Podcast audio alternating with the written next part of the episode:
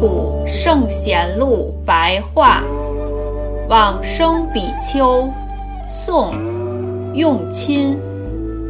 用亲，不清楚他的出身，居住在浙江钱塘的七宝院，依止大智律师学习戒律。听闻大智律师开示大众说。生时弘扬戒律，死后往生净土，出家修行学道，如此就全部完成了。用亲听完之后，就标定心志，求生净土，专一心念，不再退转，每日定课念佛三万声。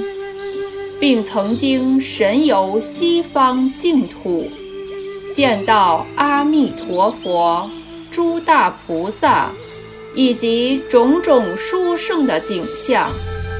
有一天，告诉侍者说：“我明天要往西方去了。”随即集合大众念佛，等到黎明天亮时。